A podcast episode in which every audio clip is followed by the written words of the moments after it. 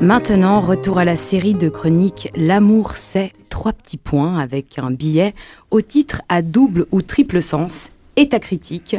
Olivier, j'ai l'impression que tu vas être comme un poisson dans l'eau là. eh bien, glouglou ou blob blob, je sais pas comment font les poissons heureux. Euh, oui, parfaitement heureux parce que moi j'aime la critique en général et la critique d'art en particulier. Sur le sujet, ma grand-mère, paix à son âme, avait tort quand elle lâchait ce type de phrase définitive. La critique est facile, l'art est difficile. Manière de dire, ouais, on critique quand on n'a pas le talent pour faire, pour créer ou inventer. Vous savez quoi? C'est faux. Et pour au moins deux raisons. La première s'explique par une observation puissante. Dans bien des activités humaines, il y a la même proportion de Cador et de Brel. Oh oui, je sais, Jessica. Une telle finesse d'analyse, ça surprend. C'est ce que j'appelle le théorème du saupoudrage universel du génie et de la bêtise. Ainsi, vous pouvez avoir des cuisiniers, des maçons, des romanciers et des critiques qui ont un talent insolent, et vous pouvez avoir des garagistes, des électriciens, des peintres et des critiques qui sont des calamités et qui font la honte de leur corporation.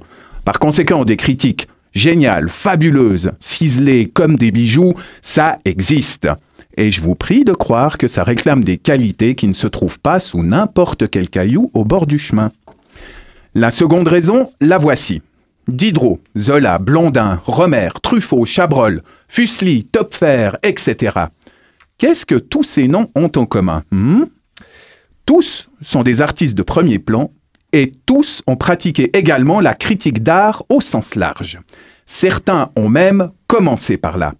Alors, pour ce qui est d'opposer terme à terme la fonction critique desséchante, stérile, envieuse, et la noble faculté de créer propre à l'artiste, on repassera, merci bien. D'ailleurs, une critique bien troussée, qu'elle soit positive ou négative, c'est jouissif. On ne s'étonnera donc pas d'apprendre que le genre de la critique d'art naît au XVIIIe siècle, un siècle lui aussi particulièrement jouissif sur le plan littéraire et philosophique. C'est bien simple, Diderot, l'un des premiers champions en la matière, a commis dans ce registre des textes d'une drôlerie et d'une profondeur époustouflante.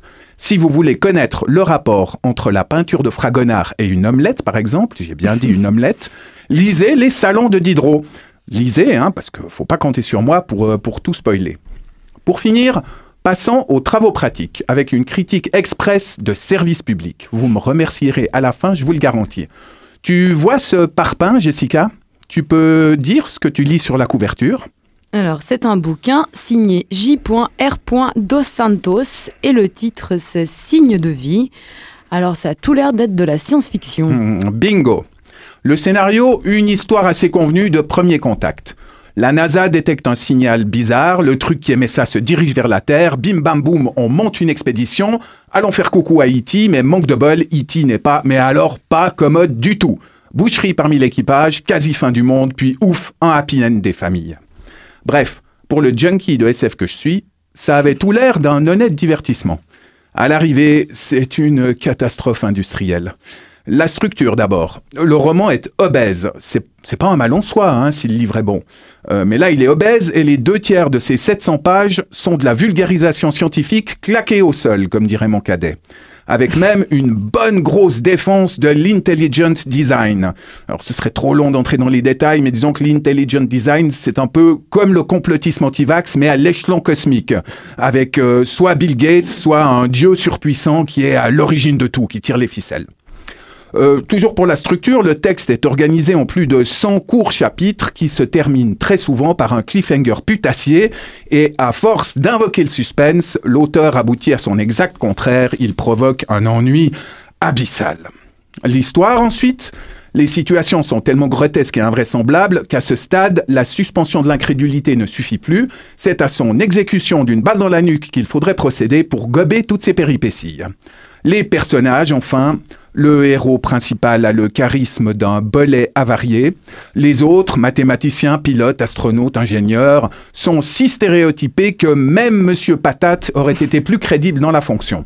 Sans compter que leurs dialogues sont d'un ridicule qui confine au sublime. Et avec un humour. Un humour tellement bas de plafond que même un Appenzellois s'y cognerait la tête. En résumé, chères auditrices et auditeurs, devant ce livre, je vous suggère de suivre le conseil de Gandalf.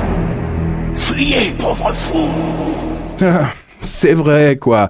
Faut pas prendre les hobbits du bon Dieu pour des connards sauvages non plus.